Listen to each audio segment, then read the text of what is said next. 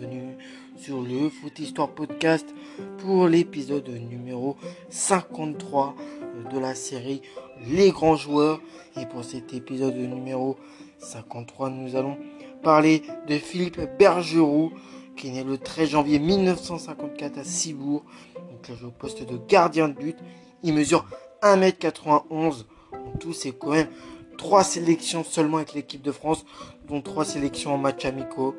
Sa première sélection date du 10 octobre 1979 contre les États-Unis, une victoire 3-0. Sa dernière sélection date du 28 mars 1984 contre l'Autriche, une victoire 1-0. Dans les clubs où il est passé, il est passé du côté des Girondins de Bordeaux, du Lille-Losc encore de Toulouse. Et c'est vraiment au Lille-Losc et à Toulouse où justement Philippe hmm, marquera et brillera puisque Lille-Losc a fait 209 matchs dont 180 matchs dans le championnat de France et avec Toulouse ça sera 200 matchs dont 172 matchs dans le championnat de France. Philippe Bergerou a été l'un des meilleurs gardiens du championnat de France dans les années 70 et 80 avant de devenir entraîneur au terme de sa carrière de joueur professionnel en 1988. Après des débuts à Saint Jean de Luz, le natif de Cibourg au Pays Basque, est remarqué par le club phare des Girondins de Bordeaux. Très précoce à l'époque, hein. le beau bébé qui mesurait 1m91 pour en tout 83 kg à l'époque. fait ses premières apparitions en D1 à 17 ans à peine. Doté d'un immense gabarit, il jouit d'une envergure incroyable dans ses buts, d'autant plus que sa grande souplesse et sa vivacité lui permettent de se coucher très rapidement au sol.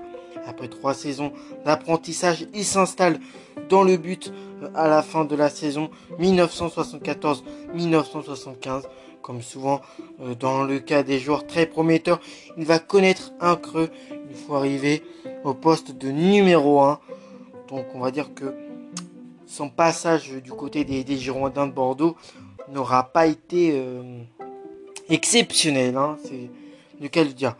En effet, la surprise laisse, place à la euh, pression et en tant que euh, et en tant que dernier rempart d'une équipe qui au cours des années 70 fait la danse du ventre mou. Est souvent victime de critiques. L'effectif bordelais de l'époque est en effet assez moyen. Alain Giresse est trop jeune. Didier euh, Koekou euh, est en fin de carrière. Et Jean Galis manque de soutien devant pour faire vraiment quelque chose. Arrive en fin de cycle au sein de son club formateur, Philippe va rebondir du côté du Lille-Losc. Donc il euh, faut savoir que c'est vraiment du côté du Lille-Losc où Philippe Bergerou brillera et montrera tout son talent. Ensuite, il sera transformé, il sera ensuite transféré du côté de, Toulouse, où là aussi, il, jouera aussi d'un très très bon passage chez les Toulousains. Donc euh, Philippe va rebondir du côté du LOSC à partir de 1978.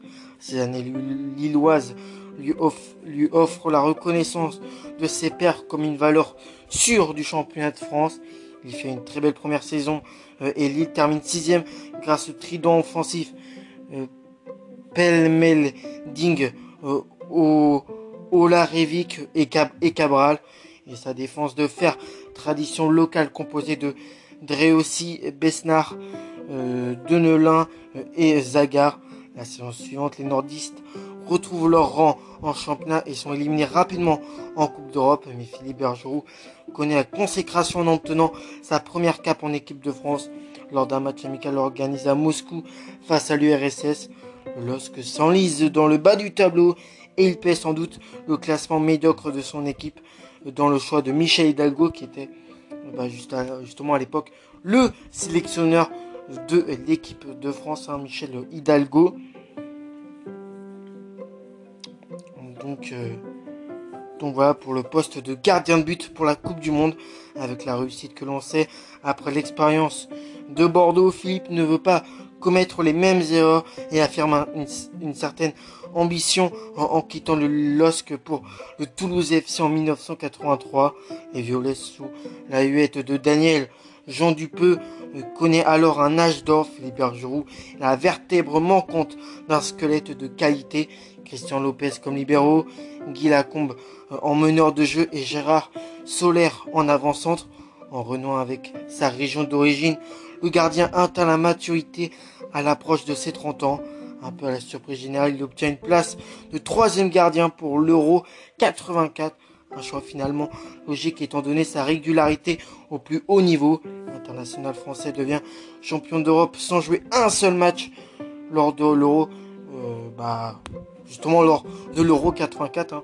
C'est vraiment à ce moment-là où, où Bergerot n'aura joué aucun match, mais aura quand même euh, su gagner cette, euh, ouais, cet Euro avec l'équipe de France.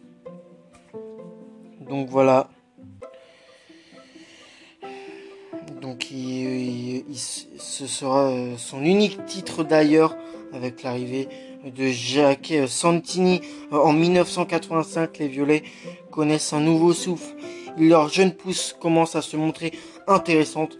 Jean-Philippe Durand bien sûr, mais également Gérard Passy, Michael Debève, Pascal euh, Desperou, sans oublier bien sûr la star locale Beto euh, Marquico euh, dans la continuité de 1984 Philippe et du voyage au Mexique pour la Coupe du Monde 1986. Il ne disputera toujours pas une seule rencontre, mais terminera troisième de la compétition.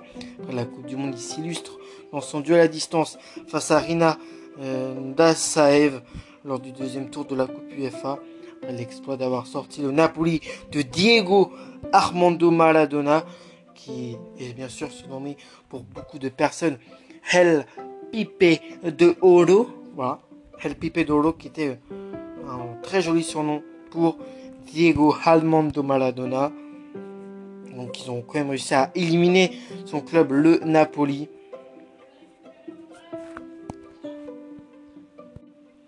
Donc euh, juste après ça, euh, le TFC affrontera le Spartak Moscou qui est un club russe. Grâce à un jar patient en feu, les Violets gagnent 3 buts à 1 à domicile. Ils euh, en prendront 5 au retour. Donc voilà. Comme quoi gagner justement 3-1, ça ne veut rien dire. Puisqu'au final au retour, ils se sont fait complètement niquer. Ils se sont pris 5 buts dans la, dans la musette. Après une dernière saison euh, un peu ratée, Philippe range les gants euh, après plus de 15 ans de professionnalisme et opte euh, immédiatement pour une carrière d'entraîneur adjoint d'Aimé Jacquet lors de la Coupe du Monde de 1998. Victorieuse avec la France, Philippe Bergerot est à la DTN depuis juin 2003. En tout cas, il aura été l'adjoint de d'Aimé Jacquet lors justement de cette première étoile gagnée euh, avec l'équipe de France, hein, Zidane, David Trezeguet, euh, et puis Chentel Zarazou, Laurent Blanc, euh, Fabien Barthez, Fabien Barthez, dont justement j'ai dédicacé un de mes un, de mes épisodes de mon de mon podcast. Donc voilà, il est quand même la DTN depuis juin 2003. Bon, la, DTN, je ne sais pas du tout ce que c'est. Là, sur ce coup, je ne sais pas. après, niveau palmarès, bon, comme euh, je l'ai dit un peu dans sa biographie, il a été troisième de la Coupe du Monde en 1986 et puis vainqueur de l'Euro 84 euh, justement en ne jouant aucun match, tout comme euh, la Coupe du Monde 86 où il a aussi joué zéro match, mais il aura quand même fini troisième. Donc voilà, et c'est Philippe Bergerot, c'est vraiment une légende du, TFC de Toulouse, mais ceci une, ceci une personne aimée par les supporters du LOSC, même si son passage dans son club formateur, qu'est les Girondins de Bordeaux, a beaucoup moins marché. Il a quand même, euh, il a quand même voilà, une belle carrière, hein, malgré partons un, un palmarès vierge, vraiment vierge, à part bah, l'Euro 84 remporté par l'équipe de France bah c'est pas d'autres trophées, pas de trophées euh, avec Lille, pas de trophée avec Bordeaux, pas de trophée avec euh, le TFC, ce qui est un peu dommage au final pour le parcours assez atypique, même si avec l'équipe de France il n'y a eu que trois sélections, euh, c'est un peu dommage que pour son parcours atypique de sa part. Donc j'espère que cet épisode vous a plu. Moi je vais vous retrouver pour le prochain épisode. J'espère que cet épisode Philippe Bergeau, bah, vous avez aimé et vous avez apprécié. Donc c'était moi pour le podcast, le Foot Histoire Podcast. Ciao